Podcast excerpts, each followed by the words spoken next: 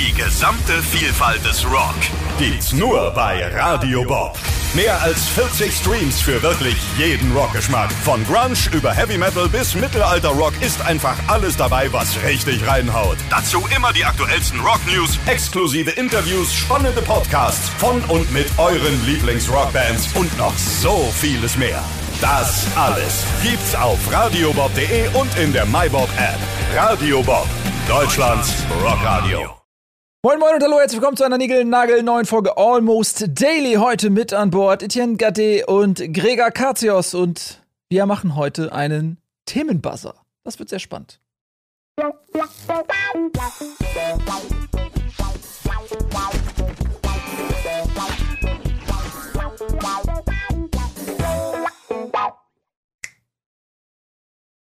Schön, dass ihr da seid, Jungs. Gregor, habe ich deinen Namen gerade irgendwie falsch ausgesprochen? Nee, also ich, Doch, ich, doch. ich, Gre Gregor. Gregor, ne? Gregor klingt aber auch viel geiler. Moment. Wie so ein Barbar. na gut, äh, ich habe schon öfters mal Post bekommen, die an ganz viele verschiedene Leute adressiert war, nur nicht an mich. Mein, mein Liebling, das habe Äh. ich schon mal erzählt, war, ich glaube, als ich damals das Club Nintendo Heft abonniert habe, kam es an für Frau Gregorios Karzeus. Auch nicht schlecht. Auch nicht schlecht. Ich habe es mal angenommen für sie. Aber Gregor, wäre das ein Name, auf den du dich einlassen könntest? Ich weiß nicht, ob das mein Name wähle, de, äh, wäre, den ich wählen würde, aber kann man sich dran gewöhnen, finde ich. Ne? Hat auch was, hat ja auch was ähm, Starkes, oder? No? Mehr? Ich finde, deswegen sage ich das. Ich glaube, das ist wie bei Romulus und Remus. Ich glaube, wenn Gregor und Gregar darum kämpfen, wer letztendlich die Stadt benennen darf nach sich selbst, würde auf jeden Fall Gregar und, gewinnen. und äh, ich komme nicht zur Ruhe ohne meinen Liter Wolfsmilch. So ist es eben, ne? Ja, ganz genau. Ja, ihr Lieben, wir machen heute äh, Themenbuzzer. Das heißt, äh, wir haben ähm, von unserer zahlreich bestückten Redaktion ein paar Themen aufgeschrieben bekommen, die wir heute mal in Angriff nehmen wollen. Wir beginnen mit unserem ersten Thema. Ganz kurz, die Regel ist nämlich, wir können jeder. Oh. ja. Äh, Die Regel ist, dass wir jederzeit das Thema ändern können. Wenn einer sagt, Themawechsel, kommt der nächste Begriff. Das nur kurz zur Erklärung.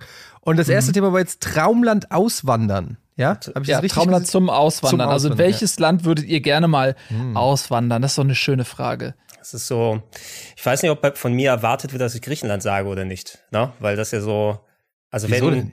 Naja, es äh, ist ja so gerade sehr viele aus der Verwandtschaft. Ich bin natürlich hier aus, aus äh, Migrationshintergrund, ne? aber trotzdem hier geboren. Äh, viele dann ältere äh, Familienmitglieder sind äh, nach Griechenland ausgewandert, wieder zurück. Ne? Aber ist Familie nicht normalerweise der Grund, wegzuziehen? Ja, das Also ist mein Problem. in das ist meinem mein Fall ist das so. Das, das ist so das Ding, ne? Also, wenn ich jetzt von hier zu, in der Familie in Deutschland zur Familie nach Griechenland wechsle, dann sollte ich lieber nach Griechenland gehen, aber ohne niemandem Bescheid zu sagen. Das wäre wahrscheinlich ganz praktisch. Ich verstehe diese Sprache nicht gut. Äh, Tut mir leid, ich Deutsch hier. Passt schon. Aber für dich macht es ja Sinn, weil du die Sprache sprichst, ne? Deutsch, ja. Nein, ich meine, du, Ja. Griechisch, du sprichst ja Griechisch, deswegen macht es ja schon Sinn, weil Griechenland ist ja echt ein schönes Land, ne? Also da kann man, ist ja ein Urlaubsland. Eigentlich, ne? So. Ja. Ja, ich darf, ich darf nur nicht sagen eben, dass ich aus Deutschland komme oder es nicht irgendwie, also wenn mich die Leute da nicht kennen, wenn ich da irgendwo hingehe, weil da ist ja noch so ein bisschen der, die Restwut über äh, die ganze zahlt mal eure Schulden zurück Geschichte. Ähm, das, das, aber jetzt steht mal, also, nicht, nicht im guten ich, Land. Ich, ich wink das jetzt mal durch. Aber was ist denn, ist das denn überhaupt dein Traumland? Also du musst es ja jetzt nicht nur wegen Heimatverbundenheit wählen. Du, du hast ja die jetzt in dieser theoretischen Frage die gesamte Welt zur Auswahl. Ja, das stimmt. Also ich, auch wenn es das naheliegendste wäre, ich glaube, ich würde mir diese, diesen Gedanken vernünftig durch den Kopf gehen lassen. Es müsste auf jeden Fall irgendwo sein, da äh, ist Griechenland schon mal ganz in Ordnung, äh, wo es warm ist. Ne? Weil alles unter 25 Grad ist scheiße kalt für mich. Also vor allem sehr gut in Hamburg. Ähm, und äh, ja, vielleicht auch äh, halbwegs erreichbar, wenn man irgendwo mal hin möchte, zumindest wenn man wieder vernünftig fliegen kann und alles, äh, wo du jetzt nicht äh, sagst, okay, wenn ich irgendjemanden sehen möchte oder irgendetwas äh, anstellen möchte, dass ich da 25 Stunden im Flugzeug bin. Mhm. Das ist ein gutes Argument. Das habe ich nämlich auch äh, eben schon als Filter angelegt. Und das macht es aber auch schwierig. Also ich hätte sowas gesagt, vielleicht wie Kanada. Kanada ist wie USA nur und cool. Ähm, schöne Natur. Die- Ja, die Leute sind nicht ganz so fancy. Ne? Also die Leute sind ein bisschen europäisch im Geiste. Tragen zwar auch immer Shorts, äh, auch bei, bei 0 Grad. Aber äh, die sind, glaube ich, ein bisschen, also da vereint man so das, das große was die USA hat mit dem europäischen, mit der Mentalität so ein bisschen, glaube ich. Deswegen hätte ich vielleicht Kanada überlegt, aber Kanada ist auch nicht immer so geil warm. Kanada ist vor allem sehr weit weg, also man muss immer lange fliegen. Ähm, deswegen vielleicht irgendwas in Spanien, wo man sehr schnell wieder nach Deutschland kommt, aber gleichzeitig bietet Spanien eben auch äh, ähm, äh, ja, ist auch ein Urlaubsland, bietet schöne Temperaturen, Strände, es gibt äh, Inseln, äh, es gibt sogar ganze Inseln, wo nur deutsche Streamer wohnen. Also man kann sich das richtig gemütlich machen. Ja, ich hätte tatsächlich auch äh, Kanada wahrscheinlich gesagt. Ich, eigentlich war es immer Amerika, aber das ist einfach äh, der, schlecht gealtert, der Wunsch. Ähm, ist, glaube ich, momentan einfach nicht so, ich, ist einfach nicht mehr so geil. Das Land ist wirklich noch zerrütteter, als es jemals war. Und ähm, viel soziale Ungerechtigkeit und einfach ja, äh, wird nicht geiler da irgendwie momentan. Es gibt trotzdem immer noch äh, coole Orte und Flecke äh, in den USA. Aber ich glaube, Kanada wäre dann was, wo ich, ja, weil das, wie, wie du gerade gesagt hast, Nils, so eine, wie so ein Kompromiss klingt zwischen USA, ein bisschen europäisch, trotzdem auch genug andere Eindrücke und andere, andere Lebensweisen. Aber nicht ganz crazy anders. Also man würde sich da wahrscheinlich schon als, äh, als äh, Deutscher irgendwie auch zurechtfinden. Es ist weit weg, aber ich weiß nicht, ob das ein Argument ist, was dagegen spricht. Wart ihr schon mal in Kanada, wo die über den Wunsch nicht, nee. Nee. Ja, ich war schon mal da in Kanada, ja. Also zumindest ein bisschen Erfahrung. Ja. Und äh, ja. die Frage wäre natürlich auch, wäre es für euch ein Problem, weil es natürlich von der Sprache nochmal anders ist. Englisch geht ja, aber franco-kanadischer Teil, ne? Montreal, Quebec oder sowas. Ist das auch eine Option? Ja, durchaus. Ich kann ja ein bisschen Französisch, noch von der Schule her, und ähm, hätte da dann tatsächlich auch Interesse, die äh, Sprachskills sozusagen ähm, zu verfeinern oder zu verbessern oder sich überhaupt wieder neu anzueignen. Also das wäre für das mich. Ging, das ging rapide bergab gerade. ja, aber ist, äh, ähm, ich glaube, ich habe genug Basics, um, um da leben zu können, um dann auch, äh, also das Fundament ist da, sage ich mal, um da äh, sprachlich drauf aufzubauen. Aber es fehlt natürlich die komplett die Sprachpraxis und so. Aber das würde mich nicht abschrecken. Ja, also, also ich glaube, dass du in Kanada auch mit Englisch sehr weit kommst. Ist halt einfach ein zweisprachiges Land.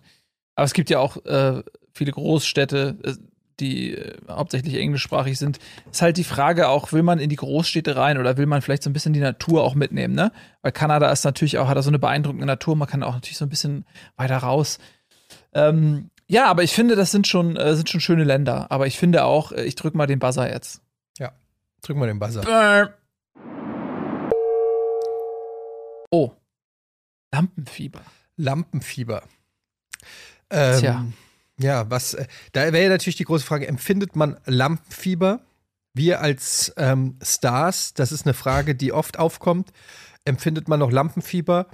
Und ähm, ich muss sagen, es kommt drauf an, in welchen Situationen. Bei mir ist es zum Beispiel so, dass das klassische Lampenfieber habe ich zum Beispiel eher in Situationen, wo man vielleicht nicht so sehr damit rechnet.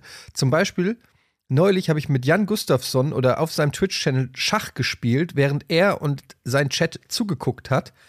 Und ich war so aufgeregt, dass ich eine Partie nach der anderen komplett hergeschenkt habe. Also wirklich mit so Fehlern wie äh, Dame dahin und blub, der Bauer schlägt die. Und du so, hä? Die habe ich gar nicht gesehen. Ich war so aufgeregt. Ich hatte wirklich wie so in einer Mathe-Klausur ein Blackout. Ähm, da habe ich plötzlich dann Lampenfieber. Da verspüre ich Druck, da will ich irgendwie beweisen, dass ich was gut kann oder irgendwie habe Angst vor den Augen von irgendwelchen Leuten oder so. Hingegen bei meiner eigentlichen Profession, dem Moderieren, auf eine Bühne gehen oder so, habe ich nicht so viel Lampenfieber. Klar, ein bisschen kribbeln mal, wenn ich jetzt da zum Beispiel an Abend mit Bohnen denke, wenn du dann so hörst vor Live-Publikum und so, dann kribbelt's. Aber das empfinde ich dann eher als ein positives, motivierendes Kribbeln. Aber so Lampenfieber und, und Blackout und ich weiß nicht mehr, was ich sagen soll und wie so ein, äh, wie so ein Elch vor, nee, wie sagt man, wie so ein Elch vor der Schlange, ja. Vom ja. Fisch. Also er, er, erstarren und so, das habe ich tatsächlich in so, eher in so Situationen, ähm, in so kompetitiven Situationen, zum Beispiel bei Beef oder so Geschichten, wo du plötzlich, ich weiß nicht, ob das dann Lampenfieber ist, aber da, wo ich ultra aufgeregt bin und das Gefühl habe, nicht mehr wirklich hundertprozentige Kontrolle über, über meine Gedanken und, und alles zu haben. Ja, Beef ist mhm. tatsächlich mhm. so ein ganz gutes Beispiel. Also ich musste auch erstmal für mich lernen, dass das äh, halbwegs so eine Lampenfieber funktioniert. Ihr seid ja eine Handvoll Jährchen äh, länger vor der Kamera gewesen und auch mit richtigem TV-Equipment früher und so weiter. Also meine, ich habe irgendwo auf YouTube habe ich glaube ich noch meine erste Aufzeichnung für Game One, wo ich damals ein Ausgegraben gemacht habe, 2007 oder sowas. Das war nicht besonders schön, weil sobald die Kamera an war, war ne, und keinen Satz äh, gerade rausbekommen. Das geht mittlerweile. Wenn ich Lampenfieber bekomme, ja, Beef ist eine sehr unangenehme Situation, finde ich vor allem, weil du da so unter Performance-Druck bist. Ja, genau, das, äh, da, muss, da, da, muss, da muss auch äh, eigentlich können nette Leute dabei sein, kann ein Spiel sein, was du kennst, aber sobald dann es anfängt, du irgendeinen Punkt verhaust oder das nicht so läuft, wie du dir denkst, so, oh Gott, oh Gott, oh Gott. Und ich habe, glaube ich, die, die größte Anspannung tatsächlich, wenn es irgendwas Spieltechnisches bei Beef hier auf dem Sender, äh, wo ich die, das größte Lampenfieber in den letzten Jahren hatte, äh, vor Kameras nicht mehr wirklich so sehr. Auf der Bühne, wenn wir auf der Gamescom was machen, da da relativ, relativ viele Leute, sagen wir mal ganz bescheiden, dann auch davor stehen, äh, auch nicht so das Problem. Ich habe mal ähm, dummerweise einen Moderationsauftrag angenommen äh, wo es darum ging, irgendwie, hey, jetzt geht's um Technik von morgen bei einer, bei einer Agentur und die, die hat mich angeschrieben, hey, willst du das mal machen? Ja, klar, mal ausprobieren, ne? So Publikum von 60 Leuten oder sowas, ne? Hauptsächlich Business-Leute da und ich habe mich vorbereitet, Moderationskarten und so weiter gemacht und da bist du in diesem ähm, vergleichsweise kleinen Raum, ja, irgendwie so die, die Seite von, von dem Büro, was sie dann ausgestattet haben mit dem Beamer und alles drum und dran. Und da sitzen 60 stumme Leute in Businessanzügen und gucken an und hören auf alle deine Worte und alles, was du nicht vernünftig rausbekommst. Und ich glaube, da habe ich so viel, also ich, ich, ich habe eine Zeit gebraucht, bis ich da warm geworden bin, aber ähm, da war ich, hatte ich so ein Lampenfieber, dass ich wahrscheinlich die Hälfte der Sätze fahren habe und danach auch nicht mehr für so einen Moderationsjob äh, angefragt wurde. Ja, aber mir ist das, ähm, glaube ich, also es gibt so eine Komfortzone, ne? Äh, das ist halt alles, was so Rocket Beans ist, ist eigentlich äh, meistens Komfortzone. Da habe ich auch kein Lampenfieber so. Aber wenn man dann diese Komfortzone verlässt, dann äh, ist es schon noch ein bisschen was anderes. Also ich habe ja häufiger mal Sachen für Nitro gemacht. Ähm, das ist schon noch klassisches Fernsehen. Und ähm, das ist dann auch schon mal ein bisschen eine andere Anspannung, weil man da dann nicht weiß, mit wem man zusammenarbeitet. Das ist eine komplett andere Crew, andere Kameraleute, ein anderer Regisseur andere Erwartungshaltung vielleicht auch. Es ist die Produktion ist wesentlich teurer, viel mehr hängt von dir ab. Ähm, und also da, als ich zum Beispiel das Autoquartett gemacht hatte, das ist so eine Sendung, ähm, die wurde auf so einem Flugfeld gedreht mit, mit verschiedenen ähm, A bis X Promis. Und ähm, da ging es eben darum, dass man da ganz viele teure Autos äh, irgendwie äh, spielerisch testet und so weiter. Und da sind wir auch auf diesem Flugfeld und äh, im Prinzip geht dann sofort so Moderation los und dann stehen da 50 Leute und, und gucken dir zu und du musst halt die Moderation irgendwie machen und da muss man erstmal reinkommen. Also das ist eine andere Form von Lampenfieber, weil das ist eine, eher, vielleicht eher eine Anspannung auch so. Ähm, das, ich glaube, dass es auch viel mit Erfahrung zu tun hat, bis man sich dann in so einem Umfeld auch ein bisschen mehr entspannen kann. Also für mich ist es immer dieser Begriff der Komfortzone einfach. Ähm, je, je mehr man Sachen kennt, desto leichter fällt einem das. Ähm, ja, das Ding ist halt auch, dass der Job des Moderators, also an einem Moderator hast du ja die Erwartungshaltung, dass er immer souverän ist eigentlich, ne? Und das ist ja letztendlich das, was auch so viel Druck ausübt, weil ähm, man ja, man kennt das ja selber, äh, das ist wahrscheinlich auch so eine gewisse Berufsblindheit, wenn man selber Moderatoren zuguckt, fallen einem ja auch dann tausend Sachen auf. Ähm, erst recht, wenn man den Job halt eben selber ausübt. Jetzt kriegt er gerade was aufs Ohr gesagt, da hat er offensichtlich gerade den Text vergessen. Ich glaube, der versucht hier gerade irgendwie gerade eine Überleitung zu machen oder über irgendwas äh, drüber zu moderieren oder zu kaschieren oder so. Ähm, also so ganz viele kleine äh, Sachen, die einem dann auffallen. Und man erwartet ja immer vom Moderator, dass er souverän das Geschehen leitet und man sieht sofort, wenn Unsicherheit da ist. Das, was du auch gerade gesagt hast, Gregor, ne? dass man ein Wort entfällt oder man verhaspelt sich. Das Verhaspeln ist dann gar nicht so schlimm, aber man sieht dann den Moderator in der Sekunde danach an, ob es ihn ärgert oder nicht oder ob er da souverän drüber weglächelt oder so. Es sind so ganz viele kleine Details. Ähm, und äh, die können einen halt komplett aus dem Konzept bringen. Und ich glaube, das ist dann auch einfach Erfahrung oder Routine, äh, was du auch gerade gesagt hast, Nils. Je öfter man in so einem Umfeld ist, das man nicht kennt, desto leichter fällt es einem dann. Also dann kennt man es natürlich dann auch irgendwann. Und wenn du als, egal wie viel Moderationsstunden oder Erfahrung du hast, aber wenn du in ein Setting oder in eine Situation gebracht wirst, die unbekannt ist für dich, das kann ein Regisseur sein, ein Publikum. Bei mir ist es auch oft so Sachen, wenn ich äh, mich inhaltlich dann nicht sicher fühle oder so, wenn ich das Gefühl habe, okay, ich, ich weiß ehrlich gesagt nicht so wirklich, wovon ich gerade reden muss. Also bei je, Bundesliga meinst zum du? Zum Beispiel bei Bundesliga, wenn ich gar keine Ahnung habe ähm, und das Gefühl habe, ah, da könnte man mich jetzt, wenn man genau zuhört, vielleicht ertappen. Ja, das sind dann so Sachen, die einen unsicher machen. Es ist oft auch, was man mit sich selber im Kopf ausmacht. Und ähm, ja. Ja, ganz viel auf jeden Fall. Ganz viel ist, ist, ist der eigene Kopf. Ja, und viel Routine, glaube ich auch. Ähm, ich würde auf den auf den auf den, auf den Buzzer. Äh, den Buzzer hauen. Ich würde auf den Buzzer hauen. Auf den Buzzer. Buzzy. Oh. Oh. Das ist ein schönes Thema. Ah, Smalltalk finde ich ein sehr schönes Thema, weil ich hasse Smalltalk. Und ich bin, glaube ich, auch überhaupt nicht gut im Smalltalk. Du bist nicht, du bist nicht, ey, lass mal schnacken, ne? Nee, ich bin, ich hasse das. Oh Gott, ey. Also, es, bei, bei, das Ding bei mir ist, ich bin so ein bisschen weird in gewissen Dingen. Und ähm, wenn ich mit Leuten rede, also ich langweile mich furchtbar schnell. Und die meisten Leute haben nicht so Interesse daran oder auch nicht die Erwartungshaltung, da, ähm, über dieselben Themen zu sprechen wie ich.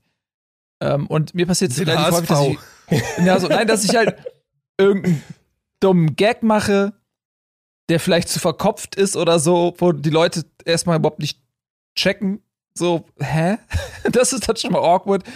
Ähm, und dann geht es mir so relativ schnell in, in dem Smalltalk, relativ schnell so, dass mich das irgendwann so langweilt und ich dann eigentlich zum Ende kommen möchte auch. Also so, es ist bei vielen Menschen, es gibt so, es gibt relativ wenig Menschen, wo ich das Gefühl habe, ich connecte direkt mit denen und dann kann ich auch ewig mit denen quatschen. Und bei vielen Leuten ist das so, dass es auch eine gewisse Oberflächlichkeit hat. Und dann reicht es mir dann relativ schnell, könnte ich dann auch wieder aus der Situation rausgehen. Ich, ich also ich kann, kann ich auf jeden Fall nachvollziehen, vor allem jemand, der auch gern seine Ruhe haben will in vielen Situationen.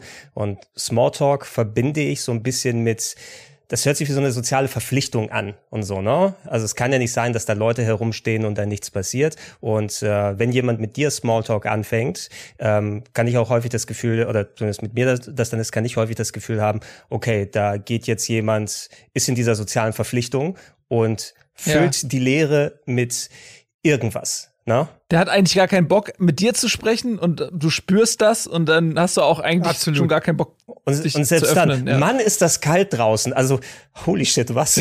Nee, es ist oft, es ist, als ob man teilnimmt an so einem ganz schlechten Schauspiel und alle Beteiligten wissen es und macht, man macht es aber trotzdem. Und das ist echt unangenehm, weil, weil man das Gefühl hat, gemeinsam gerade eine Lüge zu vollziehen. Wisst ihr, was ich meine? So dass du, zum Beispiel habe ich das oft mit Nachbarn oder so, wenn da das Paket liegt und du musst bei den klingeln und das Paket abholen und du kannst es ja nicht einfach nur nehmen mhm. und gehen, sondern dann musst du noch mal, weiß ich nicht, irgendwas halt sagen und dann sagen die noch was und es ist so der belangloseste Scheiß. Es ist so völlig unnötig, so, ja, danke und äh, ja, ach ja, hier ist ja auch ein viereckiges Paket und nicht ein rundes. ja, genau. Du sagst irgend so eine dumme Scheiße einfach nur, damit es den Hauch von ich weiß nicht, was es ist, Höflichkeit suggeriert oder so, damit man nicht einfach still das abwickelt. Und es fühlt sich immer weird an. Ich würde aber trotzdem sagen, obwohl ich es hasse und es immer und, und ganz oft innerlich vor Scham sterbe oder denke, so Gott, ist das gerade unangenehm, manchmal kann ich es ganz gut und manchmal überhaupt nicht.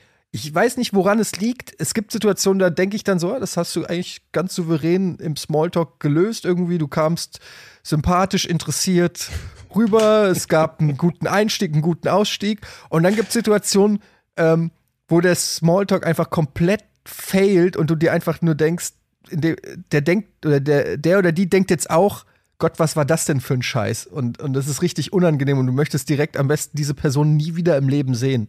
Ich meine, es, ist, es, ja. es impliziert ja eben, du darfst eigentlich nicht zu über zu ernsthafte oder richtige Themen reden, die dich interessieren, sondern es muss auf einem flachen Niveau bleiben, dass du dich ein- und ausklinken kannst, dass du diese soziale Verpflichtung erledigt hast. Und äh, ich habe zumindest das, was du gesagt hast, jeder mit den zum Beispiel Paket bei den Nachbarn abholen oder so, jetzt nicht so groß das Problem, mich da in lange Gespräche verwickeln zu lassen. Aber meine Nachbarn sind recht redselig und eine Sache, die ich nicht ausstehen kann, vielleicht kann man das damit mal verknüpfen, die, also ich weiß nicht, ob es dann Smalltalk ist, weil ich versuche da nicht genau hinzuhören, aber Leute, die da vor deiner Haustür stehen und dann erstmal 45 Minuten lang reden laut, die gerade auf dem Weg sich getroffen haben, hoch und runter im Treppenhaus, ähm, da würde ich auch sagen, geht raus, geht in die Wohnung rein, macht irgendwas, aber damit äh, die anderen Leute ins Treppenhaus können. Ja, ey, ich sag dann, ich gehe doch da nicht raus, während ihr mittendrin labert. Ja, du konntest ja, vor allem zu muss man spät sich das ja anhören. Das sind so wie Leute, die in der Bahn telefonieren. Mhm. Ähm, äh, aber ich, also kennt ihr das auch, wenn ihr dann so aus so einer, so ein bisschen wie bei dir gerade, Eddie, wenn man aus so einer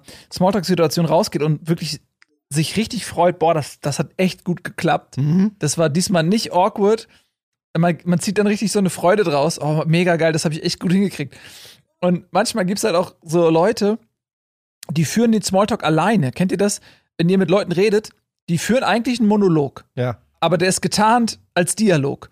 Und es ist völlig egal, was du machst. Es ist völlig egal, was du sagst, wie du antwortest. Du könntest sagen so, ja, jetzt habe ich irgendwie gerade eben Hundewelpen in meiner Badewanne ersauft, äh, ersoffen und äh, die sind tot jetzt und ich schmeiß die gleich über deinen Gartenzaun und dann liegen die bei dir vor der Tür. Also es interessiert die, die hören überhaupt nicht zu. Ja, und die nächste schlimme Kategorie sind Leute, die es nicht schaffen, einen Smalltalk zu beenden. Also wenn du in so einem Smalltalk ja. verwickelt bist und es immer weitergeht, wie so ein nicht enden wollender Albtraum, der immer wieder von vorne geht. Du hast jetzt irgendwie gesagt, so ja, das Wetter ist ja auch nicht so geil, ja, und dann ja, aber ich glaube, dass man das in den Griff kriegen kann, äh, indem man Plastik reduziert. Und plötzlich wird so ein neues Thema aufgemacht und so, ja, stimmt, das, das könnte klappen. Okay, dann, ja, wobei ich bin mir auch nicht so sicher, ob das klappt, weil äh, die USA haben ja Plastik und so, mhm, mhm, ja, ja, und du bist eigentlich schon so, dein, dein Geist hat dein Körper schon längst verlassen, ist zur Tür gegangen und, und, und zockt schon oder macht, was er machen will, aber dein Körper steht noch brav da und nickt ab, was der andere noch so äh, zu entgegnen hat. Ähm, ja. wir, wir, wir, sprechen auch von so typischen, also solche Smalltalk-Situationen entstehen ja das, dieses Ding, was Partys genannt wurde früher, wo mehrere Leute zusammengekommen sind diese, an einem Abend. Diese Partys. Diese Partys oder sowas. Und also als, als jemand, der sich immer dann zu viel bewusst ist, äh, okay, was mache ich gerade und dies und jenes, ähm, ich weiß auch nicht so richtig dann, okay, bist du in dem Gespräch gerade drin, willst du das weitermachen, willst du selber ein Gespräch initiieren, einfach um da auch, ich sehe da schon auch ein bisschen so diese Verpflichtung, denn nämlich nur da, sind, äh, da, da sein und kurz was saufen, bringt ja auch nicht so richtig was, wozu bist du dann auf die Party gegangen? No? Ne?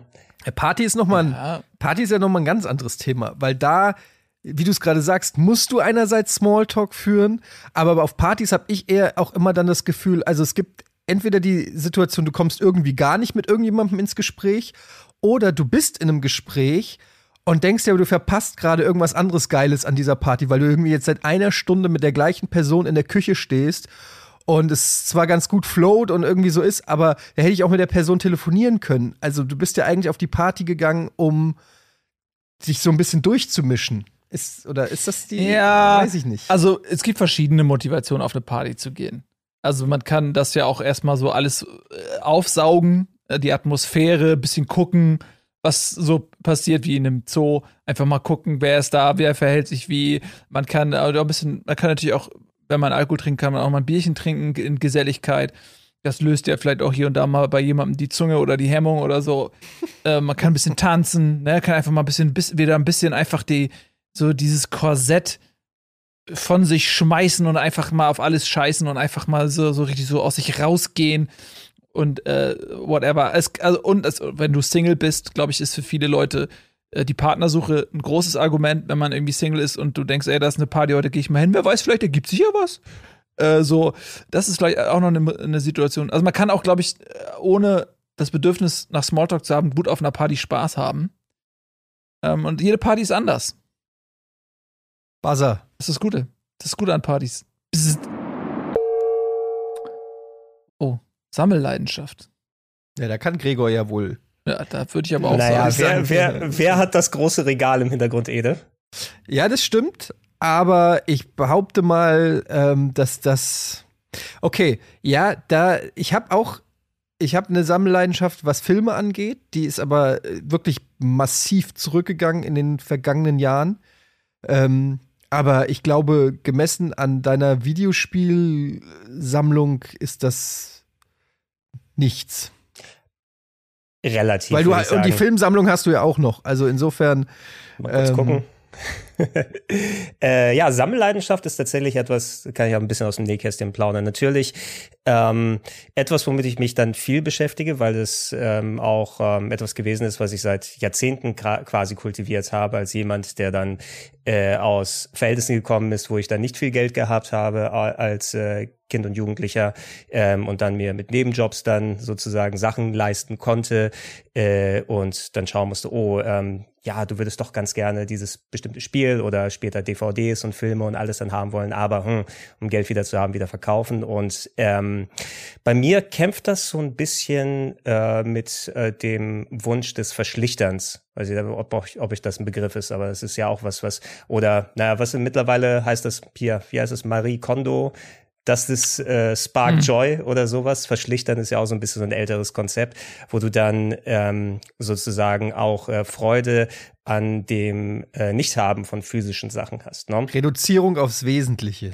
Genau. Und äh, Minimalismus. und wa was, ich- was ich bei mir zum Beispiel gemerkt habe, also ich habe auch nicht mehr so eine ultra große äh, physische Spielesammlung wie noch vor 10 oder 15 Jahren, weil ähm, das kennst du ja auch, Ede, also wenn wir, weil du schon gerade angefangen hast, die DVDs, die du da hinten hast, irgendwann, dass die DVDs aufgekommen sind. Ne? Wenn man als Filmfan dann groß geworden ist in den 80ern und 90ern, du hast Sachen auf Videokassette aufgenommen. Ne? Die einzige Möglichkeit, äh, Filme zu gucken, war vielleicht was aus der Videothek oder von Kumpeln ausleihen und nochmal zu überspielen, damit du die noch sehen kannst, wenn du es machen kannst. Dann kamen die DVDs und auf einmal, ich kann so viel Geld ausgeben und hab dann mein Pulp Fiction, mein Predator oder sowas im Regal und dann übertreibt man erstmal, ne? weil du willst ja auch eine Repräsentation haben, nicht nur um die Filme zu gucken, sondern für mich ist das auch, ob Spiele, ob Filme sind, ähm, bisschen wie so eine Art äh, äh, ja, äh, Album, ne, Fotoalbum, wo man nochmal, ich nehme zum Beispiel alte Spiele in die Hand und sage, ach, ich habe mich, als ich das gespielt habe, so gefühlt und es erinnert mich an die Zeit zum Beispiel.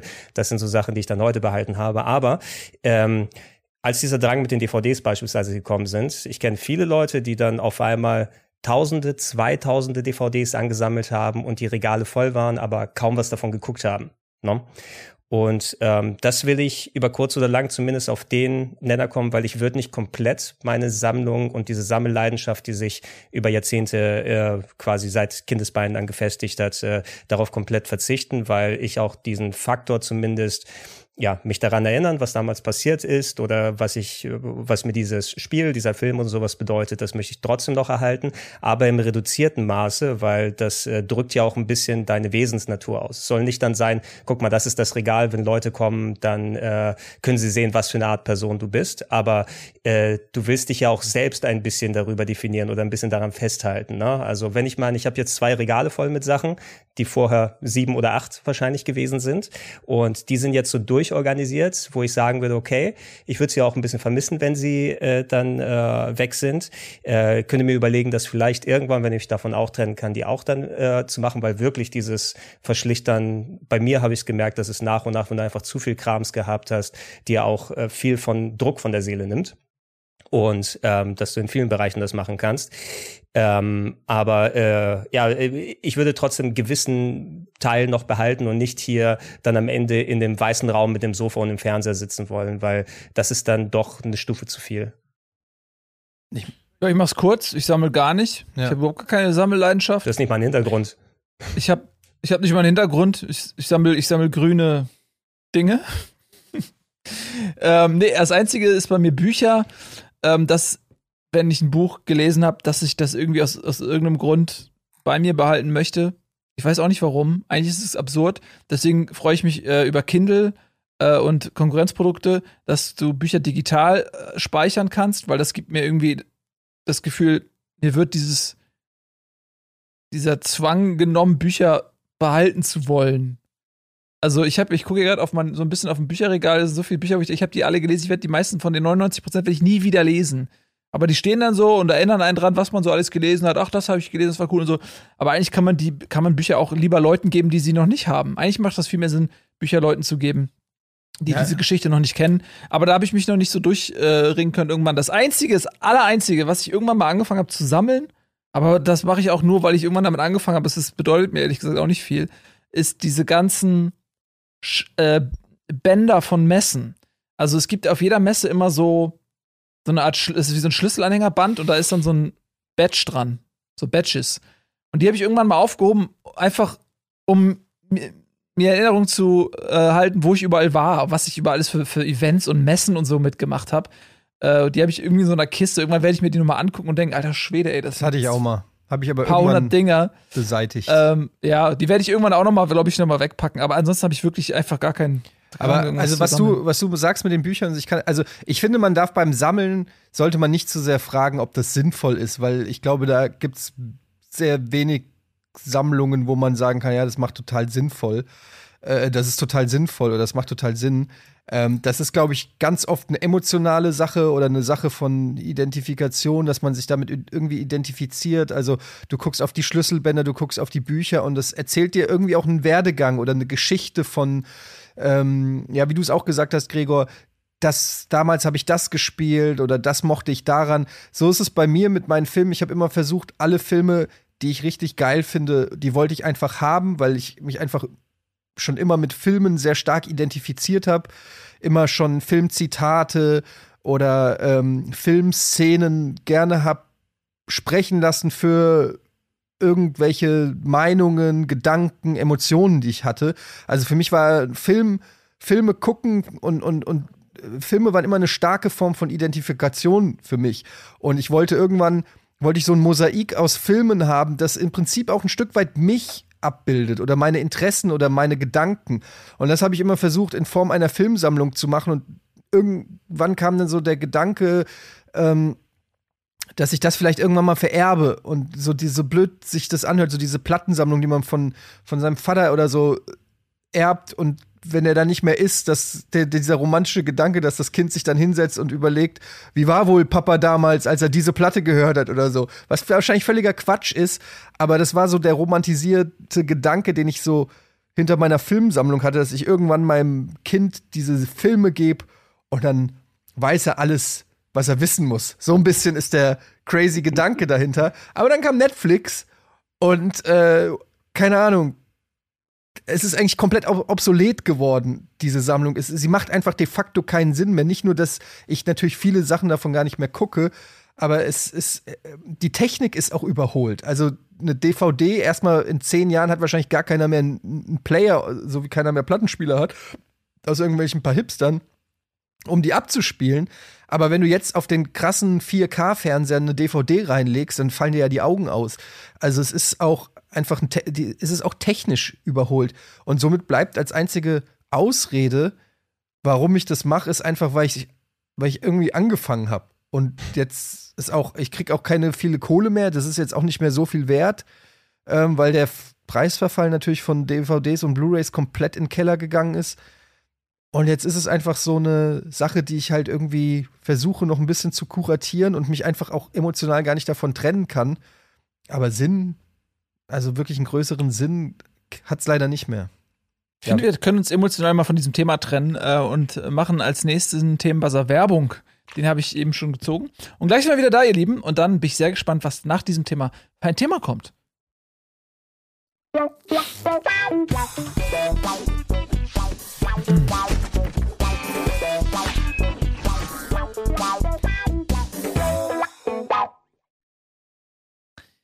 Willkommen zurück bei Almost Daily heute mit Gregor und Eddie und unserem Themenbuzzer. Wir haben, glaube ich, drei Themen schon besprochen. Jetzt ziehen wir das nächste. Ich bin sehr gespannt. Was wird es sein? Oh, früher war Punkt, Punkt, Punkt besser. Eieieiei. Wo soll Ähm, ich anfangen? Wo soll man anfangen? Das ist ja so eine Sache, die ja, man wird ja sofort beschuldigt, auch nicht zu Unrecht alt zu sein und sich des Fortschritts zu verwehren und in der Vergangenheit zu leben und so weiter, weil das natürlich so eine Sache ist, die haben die Eltern einem schon gesagt und deren Eltern schon, ah, früher war das besser, früher war das besser. Aber ich bin ja der Meinung, dass sich der gesellschaftliche Wandel in den letzten 20 Jahren so rasant und so vielschichtig bemerkbar macht, wie in keiner Generation vor uns.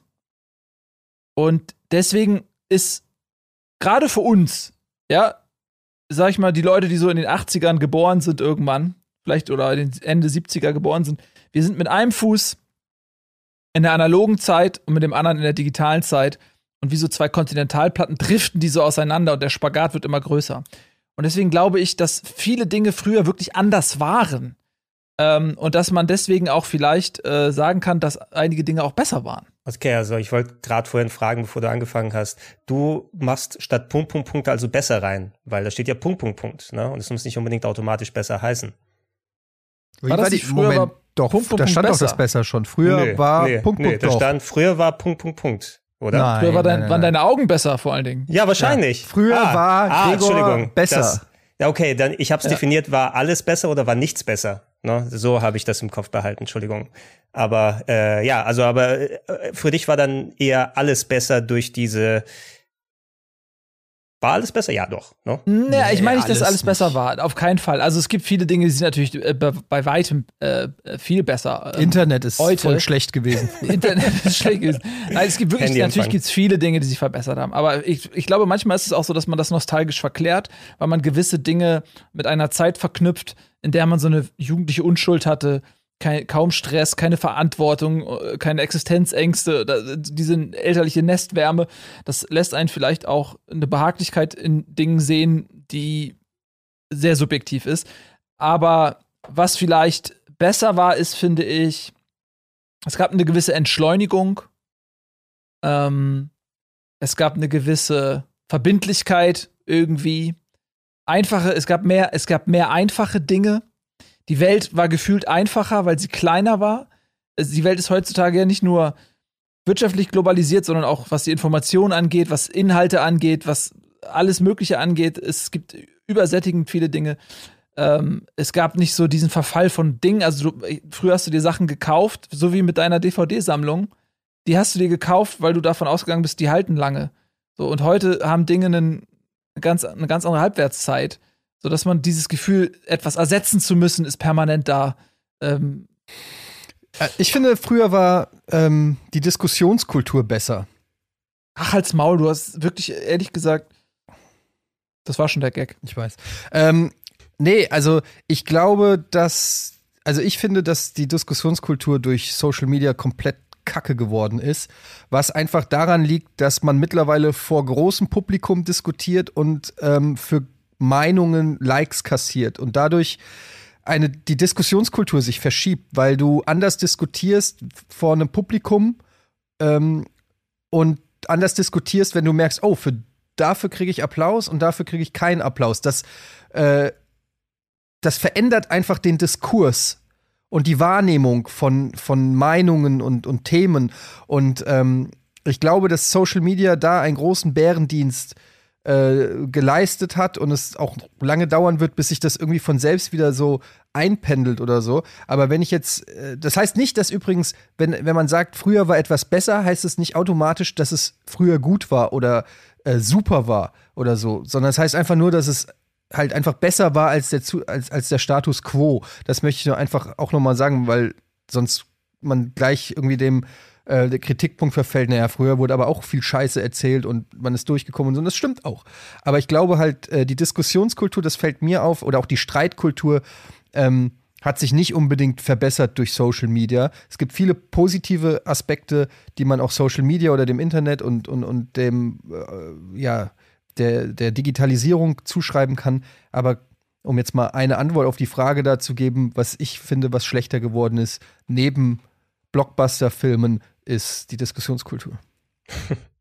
Also ich bin, ich bin auf jeden Fall bei dir, was Social Media angeht.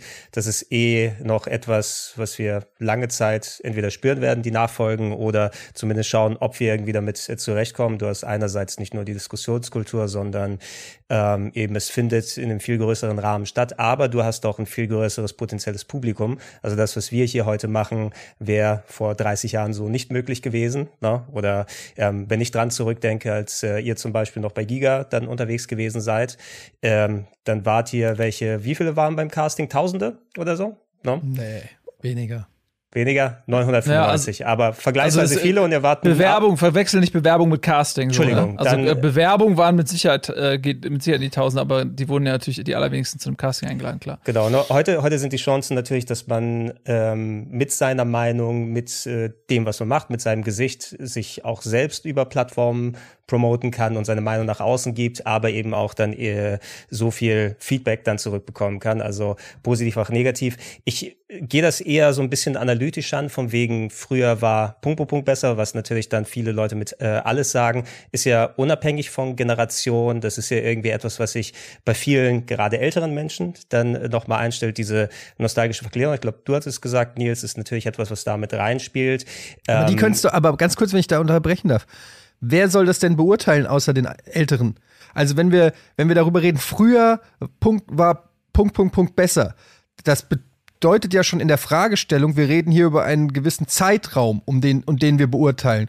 Und um einen gewissen Zeitraum beurteilen zu können, musst du ja den Zeitra äh, musst du diesen Zeitstrahl ja überhaupt erst mal kennengelernt haben und dann kannst du ihn ja analysieren und bewerten. Das heißt, junge Leute, die am Anfang, sage ich mal, im ersten Drittel dieses Zeitstrahls sind, die können ja gar nicht von früher reden, die, die sind ja im Frühjahr, in, in ihrem eigenen Frühjahr. Versteht ihr, was ich meine? Ja, ja, das heißt das also, es können ja eigentlich nur die Altvorderen überhaupt zu diesem Urteil kommen, dass es früher besser war. Das heißt, wenn man sagt, ja, früher war alles besser, das sagt ja je, sagen ja immer die Alten, ja, natürlich. Wer, aber wer soll es denn auch sonst sagen? Ja, äh, das äh, stimmt auch, absolut. Äh, aber ich wollte es eher als Punkt nehmen, ähm, das sagen natürlich die älteren Leute, weil sie es erlebt haben, weil äh, ich glaube aber auch ein großer Punkt, der da reinspielt, ist es ähm, so, wie das, das menschliche Gehirn funktioniert und was dafür für Schutzfunktionen und sowas da sind. Ähm, wenn du dich an vergangene Zeiten erinnerst. Ne? Natürlich, äh, jeder hat ein unterschiedliches Leben gehabt, hat bessere, hat schlechtere Zeiten und so weiter erlebt. Und ähm, das äh, merke ich auch natürlich dann auch bei mir. Wenn ich dann viel an die Vergangenheit zurückdenke, dann denke ich primär, was sich festgehalten hat, sind bei mir positive Sachen. Ne? Weil du dann auch vor allem als Jugendlicher und äh, Heranwachsender und später 20, 30-Jähriger oder sowas natürlich dann Sachen mitnimmst, erlebst. Ähm, und ähm, ich denke eben, dass es eine Schutzfunktion bei vielen Leuten auch ist, dass da negative Sachen ausgeblendet werden. Eigentlich, wenn du es konkret zurückdenkst, ne? also die 80er und 90er. Ich war in den 80ern ein Kind. Ich bin rausgegangen zum Spielen, habe mit den äh, Kumpels Ninja-Filme geguckt auf VHS und äh, dann ähm, Super Nintendo gezockt, na okay, NES in den 80ern, whatever, und C64, das sind so diese Erinnerungen, wo ich dachte so, ach, das war doch ziemlich cool, ne? Aber wenn wir konkret mal einen Tag in den 80ern leben würden, dann würden wir natürlich auch dann die ganzen anderen Sachen nochmal sehen. Das, was uns damals beschäftigt hat, wo ähm, du vielleicht das nicht mehr so präsent hast. Und ich denke, da kommt eben viel nochmal zurück, dass du eben über die ganzen Jahre dir diese schönen Erinnerungen immer in nach vorne gepackt hast, wenn du daran zurückdenkst und äh, weniger das Negative einfach, damit du auch als Mensch besser funktionieren kannst. Ne? Nicht, dass man es komplett aus dem Blick hat, aber ich denke, ich denke auch lieber an schöne Sachen zurück an jetzt, als jetzt, oh, da ging es mir richtig dreckig. Ja, nochmal einmal zu, zu dem zurück, was, was Leute äh, beurteilen können, obwohl sie vielleicht zu der Zeit nicht gelebt haben. Eine Sache ist, glaube ich, so wirtschaftlich auch, ne? Also so dieses, man hatte lange Zeit dieses Modell, einer, meistens war es der Mann, ist jetzt keine Wertung drin, ist einfach nur eine Beschreibung, äh, der gearbeitet hat. Die Frau war oft zu Hause und oftmals hat das aber ein, äh, ausgereicht. Ein Einkommen zum Beispiel. Ein Einkommen hat ausgereicht. Ähm, jetzt mal diesen Aspekt äh, der Emanzipation und Gleichberechtigung so mal außen vor gelassen, dass da natürlich auch viele Dinge ähm, schlechter waren, die zu diesen Zuständen geführt haben, ist, ist hoffentlich klar. Aber zumindest hatte man damals oftmals ein Einkommen, was gereicht hat für mehrere Kinder vielleicht auch. Und du konntest ja trotzdem noch irgendwie ein Haus kaufen oder ein Haus bauen. Gefühlt hat man heute so ein bisschen die Situation, dass irgendwie auch, auch in Familienkonstellationen beide Eltern arbeiten müssen, um sich auch irgendwie einen gewissen Lebensstandard ähm, zu erhalten und ähm, vielleicht, wenn sie ein Eigentum wollen, was bauen wollen. Gefühlt ist das ein bisschen ähm, anstrengender, sage ich mal, diese, diese Konstellation. Ich weiß nicht, ob das ich da ein, zwei Aspekte jetzt übersehe, so auf die Schnelle. Ist jetzt ja auch nicht so, dass ich da jetzt mir zuvor irgendwelche schlauen Texte durchgelesen hätte. Das kam jetzt ja spontan. Aber so ein bisschen ist mein Gefühl, so auf den ersten Blick, dass es früher ein bisschen mh, hm, einfacher war, Wisst ihr, was ich meine? Ja, ich müsste da jetzt tatsächlich auch erstmal drüber nachdenken, um das bestätigen äh, zu können oder widerlegen zu können. Ähm, ich glaube, dass in diesem klassischen Verhältnis von Mann verdient das Geld, Frau verdient den Haushalt, also in dieser klassischen Rollenverteilung, ähm, dass, dass bestimmt dadurch gewisse Sachen leichter waren. Das, das schon, aber die Frage ist ja dann auch immer, für welchen Preis sozusagen. Nämlich im Prinzip, dass die Frauen alle abhängig waren von den Männern. Und ähm, das ist halt einfach äh, ein Problem, das die Gesellschaft regeln muss, also oder äh, in den Griff kriegen muss, dass es eben nicht mehr sein kann, dass Frauen, dass es entweder funktioniert, aber nur wenn Frauen in Abhängigkeit vom Mann sind, sondern Frauen müssen unabhängig sein können und trotzdem muss es eigentlich einfach nicht einfach sein, weil es, aber eine Familie zu ähm, ernähren, äh, Zeit mit der Familie zu verbringen und all diese Sachen. Das muss einfach sozusagen, da, das wäre eigentlich ein Fortschritt, wo man dann sagen könnte, das war früher nicht besser, das ist jetzt besser. Und ich glaube, da, da entwickelt es sich ja hin und ich glaube, dass das auch schon ähm, besser geworden ist. Ähm, aber wahrscheinlich auch noch nicht das Ende der Fahnenstange erreicht ist. Aber das ist natürlich echt auch ein sehr komplexes Thema. Ähm, ich glaube, was, was früher besser war, ist zum Beispiel einfach das Preis-Leistungs-Verhältnis. Also du hast es zum Beispiel gerade gesagt, was, was jetzt mal ganz konkretes Beispiel ist, ähm, mit einem Eigen, Eigenheim oder so. Also Haus kaufen. Da ist einfach, das ist einfach ein Fakt, dass die, die wirtschaftliche Entwicklung, also dass der Preis von ähm, Immobilien viel krasser gestiegen ist als das, was du an Geld verdienst. Und ähm, das ist dann natürlich einfach so eine Sache, wo, wo man ganz klar sagen kann, es war früher einfacher. Wenn du früher. Aber das ist auch genau ganz, darf ich da mal ganz kurz ja. das, ähm, das sagen? Das ist genau, das ist der Aspekt, den ich auch meinte. Ne? Also ja, ja. da ging es jetzt nicht, da, nicht darum, diese Rollenverteilung. Ähm, aber das ist, das bedingt finden, das ja, ne? weil du kannst so, ja dann mit einem Gehalt theoretisch. Genau, das meine ich. Es kannst du ein Haus Welt, kaufen. Genau, es ist egal, wer sozusagen ähm, in, der, in dieser Konstellation äh, arbeiten geht und wer zu Hause bleibt. So, das, das meine ich. Das war natürlich damals oft nicht du hattest nicht die Wahl sozusagen, es war diese Konstellation, die Frau bleibt zu Hause und der Mann geht arbeiten und das ist natürlich jetzt, das Thema ist ja, was ist besser? Nicht besser, aber was halt besser ist, dass man das Gefühl hat, okay, dass eben ein, ein Mensch mit einem Einkommen einem sowas ermöglichen konnte, ne? Ja, und das ist halt einfach eine, eine wirtschaftliche Entwicklung, die halt einfach nicht besser geworden ist. Ähm, und äh, ja, in dem Sinne äh, Glück auf oder Glückwunsch für den, der in den 80er Jahren gut verdient hat und sich ein Eigentum gekauft hat. Ich habe, äh, was, ich habe äh, gestern hab ich Prinz aus Zamunda 2 gesehen. Und da gibt es eine Szene, wo der, äh, da sind die wieder in diesem Barbershop aus dem ersten Teil. Und dann sagt der Friseur so, Alter, mein Haus von, da drüben in Brooklyn ist jetzt 10 Millionen wert. Fickt euch alle, so sagt er, ne? Und das ist ja so ein, so ein Spruch, der ähm, ja aus der Realität ist einfach. Das Haus war damals eine Schabracke, ne? Äh, mitten im mhm. Ghetto und ist jetzt einfach 10 Millionen wert. So. War ja. früher besser. Ja. Ja, gut für ihn. Das ist schön. Ähm, also ich glaube, ehrlich ich, ich glaube, dass, dass das eigentlich ein schönes Thema wäre für ein komplettes Almost Ja, das stimmt. Da, da, würden einem, glaube ich, wenn man da noch ein bisschen drauf rumdenkt, total viele Sachen einfallen und vor allen Dingen auch die Fragestellung an sich, warum ist man überhaupt der Meinung, dass Dinge früher besser waren und so weiter. Aber ich würde sagen, wir hauen mal auf den Themenbuzzer. Und war ganz, ja, okay. Ja, wolltest du noch was sagen? Spät. Lieblingsinstrument. Oh. Geige. Nein, ich wollte nur ganz kurz sagen, es wäre geil, so ein Almost Daily zu machen mit verschiedenen Generationen. Also mhm. vielleicht ein Teenager, einen aus unserem Alter und ein Opa oder so. Mhm. Und das hätte ich mal Bock, weil dann kann man das auch ein bisschen durchmischen, weil wenn so wie wir jetzt so irgendwie äh, so Generationen, ich weiß nicht, wie wir, was der Ausdruck für unsere Generation ist, aber so End 78er, Anfang, äh, Kinder der 80er, sage ich einfach mal, ja. Wenn so Kinder der 80er zusammensitzen, wir haben natürlich ähnliche Erfahrungen, ähnliche äh, Plus- und Minus-Geschichten.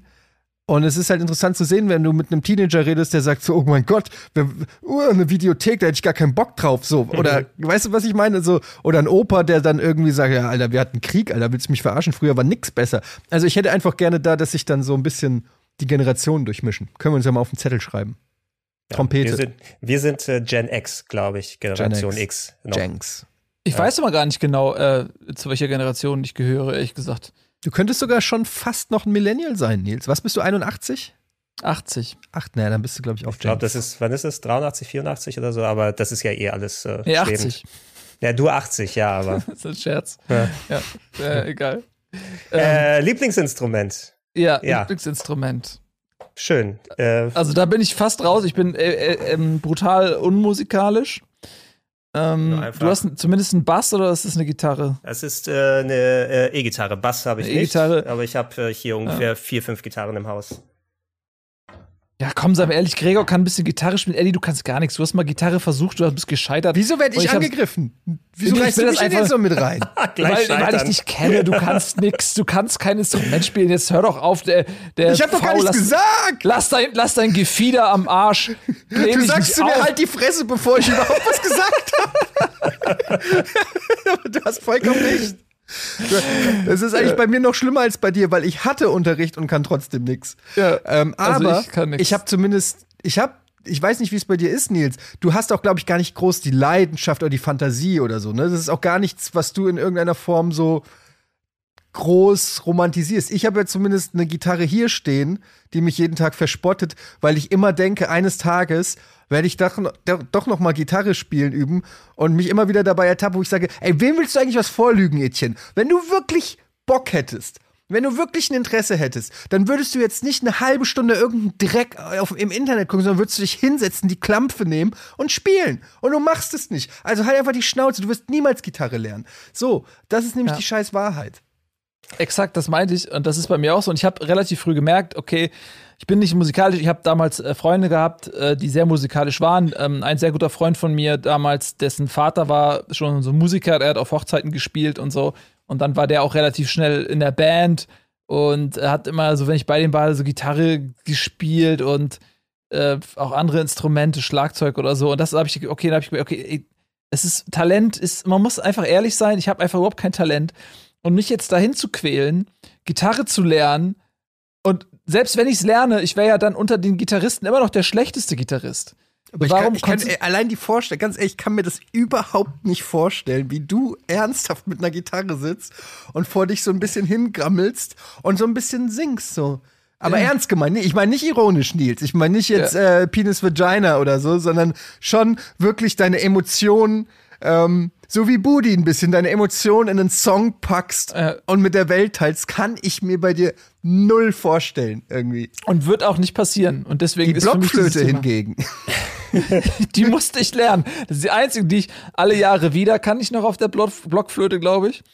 Ähm, aber es ist auch, die Blockflöte ist auch das, schl das schlimmste Folterinstrument. Es ist einfach so ein Hohn, irgendwelchen Grundschülern eine fucking Blockflöte ins Maul zu stopfen und denen zu sagen, ihr spielt jetzt auf bestialisch schlechte Art und Weise irgendwelche äh, Lieder aus dem 17. Jahrhundert, die euch nicht interessieren und packen. Und dann hast du da 25 äh, halb verpickelte, präpubertäre Kids, die dann in ihre Holzflöte blasen und es ist ganz fürchterlich.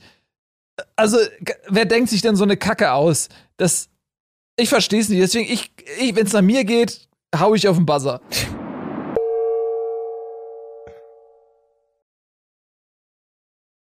Bedienungsanleitung ist unser nächstes Thema. Gibt's sowas noch? Wird's noch beigelegt oder musst du einen QR-Code scannen, bei egal was du dir zulegst, um eine Bedienungsanleitung zu bekommen mittlerweile?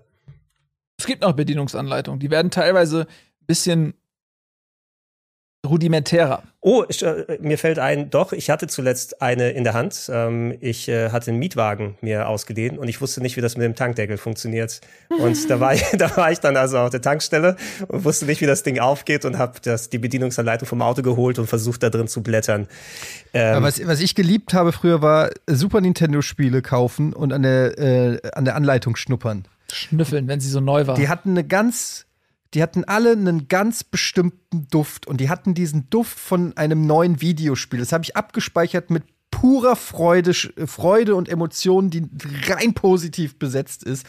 Ähm, und das ist alles, was ich zum ja, Thema dieser, dieser Geruch von bedrucktem Papier und Tinte, dieser ganz strenge Papier-Tinte-Geruch. Aber das ist zum Beispiel auch wieder, das geht so ein bisschen rein in diese Zeit. Früher war Punkt, Punkt, Punkt besser, ähm, weil diese Bedienungsanleitungen früher, die waren Teil des Produktes. Du Oh ja. hast eine Schachtel gekauft, da waren äh, bunte Bilder drauf, jede Schachtel war individuell. Es gab jetzt nicht diese ähm, normierten Größen, sondern äh, die haben in Größe, Form und Farbe miteinander konkurriert im Regal. Und es gab einfach Spielehersteller, die haben sich Mühe gegeben, ein richtig gutes Produkt abzuliefern. Und ähm, dann äh, siehst du das, das hat schon überall einfach geil designt, dann machst du es auf, dann ist da vielleicht eine fette Bedienungsanleitung drin äh, mit vielen Bildern, die an sich schon einlädt, da an dieser Anleitung zu stöbern, die ein Zusatz ist zu dem eigentlichen Produkt, nämlich dem Spiel.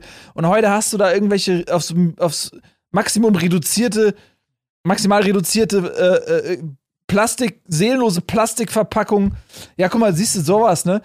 Ähm, und das ist ja, das ist ja nur Konsole. Für PC war das ja noch, noch viel bunter, äh, das Portfolio an, an solchen Dingen. Ähm, da ist natürlich heutzutage ist die große Zeit der Verpackungsbeilagen ist vorbei. Nils, Ja. hier, guck, guck's dir an.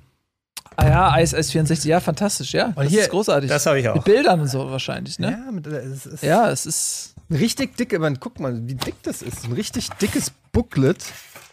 Ja. Und am geilsten ist hier Meinst hinten immer, in jedem, ja, sehr gut, Ah, Gregor. nice. Und da hinten immer Ja. die Notes, wo man nie was Ja. reingeschrieben hat.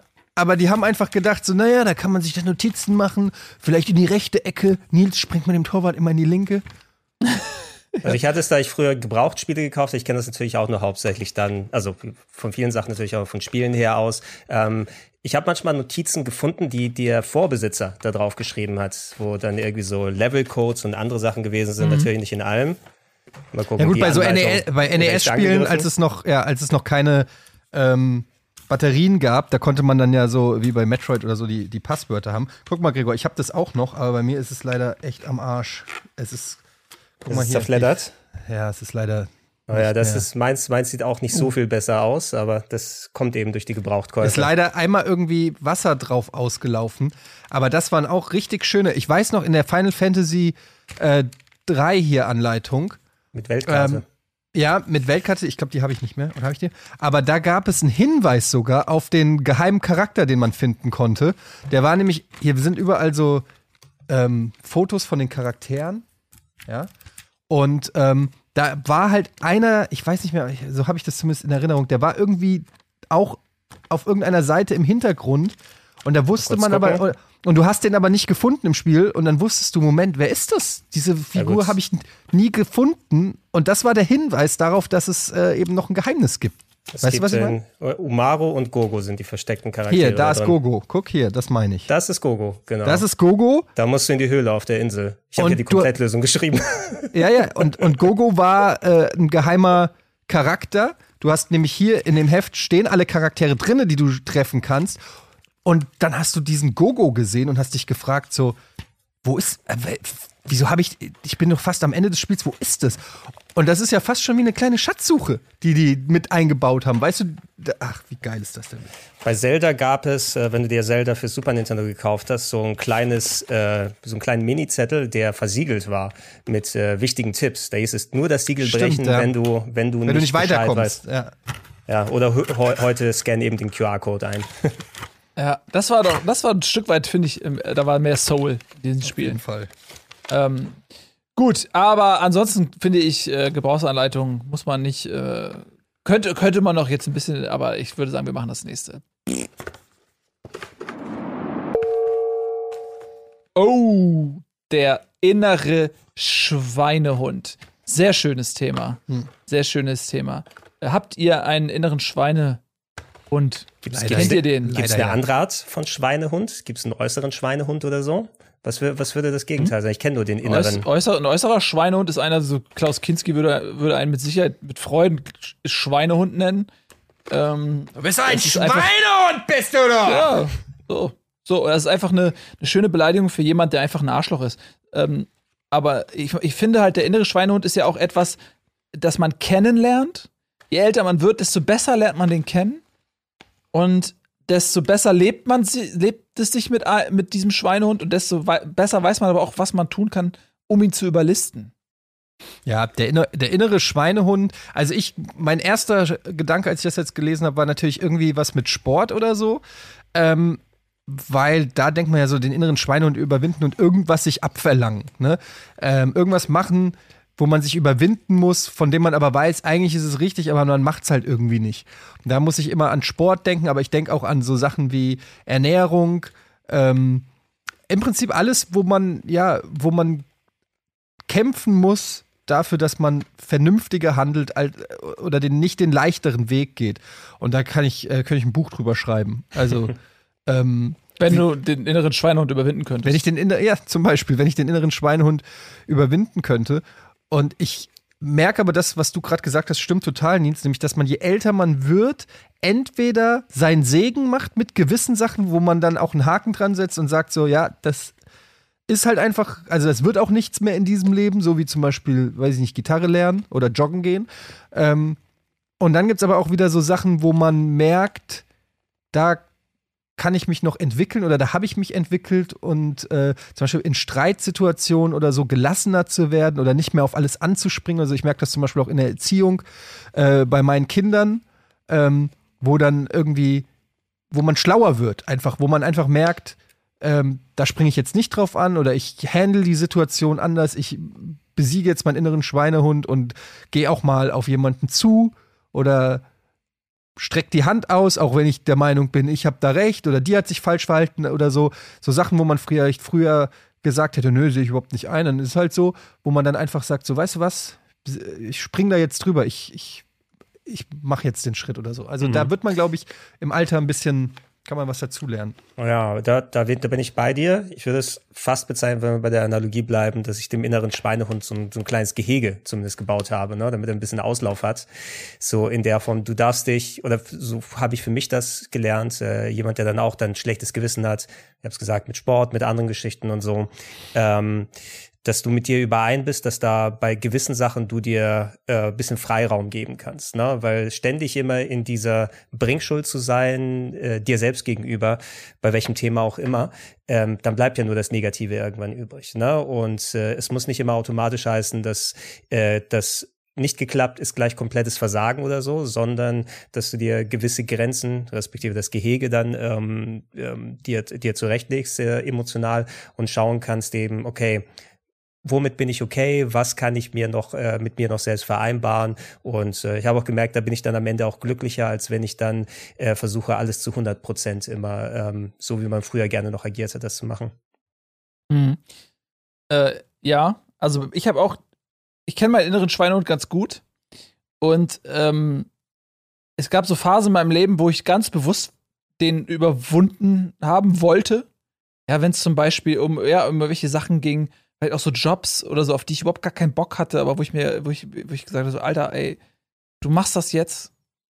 Ähm, oder Sport ist zum Beispiel bei mir so ein Beispiel, wie ich einen Schweinehund überwinden kann. Und zwar, ich weiß genau, wenn ich jetzt so klassisch Sport machen sollte, also ins Fitnessstudio gehen oder joggen gehen, dann würde ich zu viele Argumente finden, das nicht zu tun. Ähm, deswegen habe ich, hab ich das verknüpft immer so. Da habe ich zum Beispiel irgendwie, wenn Fußball ist, so, ich habe zum Beispiel so ein Rudergerät und dann kann ich das so geil kombinieren und dann sage ich mir, okay, pass auf, wenn ich jetzt Fußball gucke, dann kann ich ja auch jetzt nebenbei ein bisschen rudern. Weil dann kann ich ja trotzdem Fußball gucken. Und mein Körper würde ja in der Zeit sowieso nichts machen. Und so kann ich das verknüpfen und dadurch meinen inneren Schweinehund überwinden. Wenn ich das nicht machen würde, würde ich, also dann, dann würde der Schweinehund gewinnen. Und das meine ich mit Schweinehund kennenlernen, dass man so, so ein bisschen seinen Frieden macht mit dem und die Punkte, wo man weiß, okay, ich kann ihn überlisten, da kann man ihn überlisten und das ist cool. Bei einigen Punkten weiß man, okay, das wird schwierig. Ähm, aber man muss, glaube ich, auch so diese kleinen Glücksgefühle, wenn man mal sein Schweinehund erfolgreich den Griff bekommen hat, dann entwickelt sich auch ein Glücksgefühl. So, und da muss man, darf man sich selbst nicht überfordern, sondern man muss, glaube ich, versuchen, kleine Siege gegen den Schweinehund zu erringen und aus diesem kleinen Sieg heraus so viel Energie kreieren, dass man den nächsten Sieg wieder erringen kann. Und dann aus einer Vielzahl von kleinen Siegen einen großen Sieg machen. Man darf sich nicht zu viel vornehmen. Das ist, das, sonst scheitert man am Schweinehund. Man darf ihn auch nicht unterschätzen. Das ist ein bisschen Schwein einfach. ja. Okay. Ähm, ich weiß gar nicht, ob wir zeitlich, äh, sind wir eigentlich am Ende zeitlich? Ja. Bin mir gerade überhaupt nicht sicher. Das ist die ja. letzte, letzte, Frage gewesen. Mhm. Ähm, aber es war ein, ein sehr schönes Almost Daily. Wir haben viele Themen behandelt und ich finde auch gelöst. Es ist also Definitiv. Almost Daily ähm, für mich nach dem großen Senftest von 2019 20, ähm, Grimme-Preis verdächtig. Möchte ich einfach Mindestens. selber sagen. Vielleicht kann der Grimme-Preis seinen inneren Schweinehund überwinden und uns den vielleicht auch mal verleihen. Wir wissen ja, Früher hätten wir den bekommen. Früher, früher war der Grimme-Preis aber auch viel besser. Ja, ja, wenn die was schätzen, dann ist es Bescheidenheit auf jeden Fall. definitiv. Ihr Lieben, wir schätzen euch. Vielen Dank fürs Zusehen. Ähm, das war Almost Daily. Gregor, Etienne und Nils verabschieden sich. Habt einen wunderschönen guten Tag. Und wenn ihr das hier auf YouTube schaut, lasst einen Kommentar da, drückt auf Like, äh, unterstützt uns im Supporters Club. Bis dahin, macht's gut. Tschüss und auf Wiedersehen. Tschüss.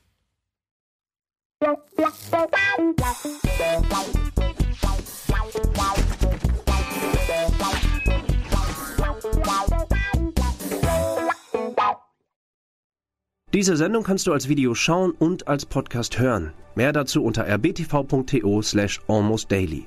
Slash almostdaily. Slash almostdaily. Slash almostdaily. Slash almostdaily.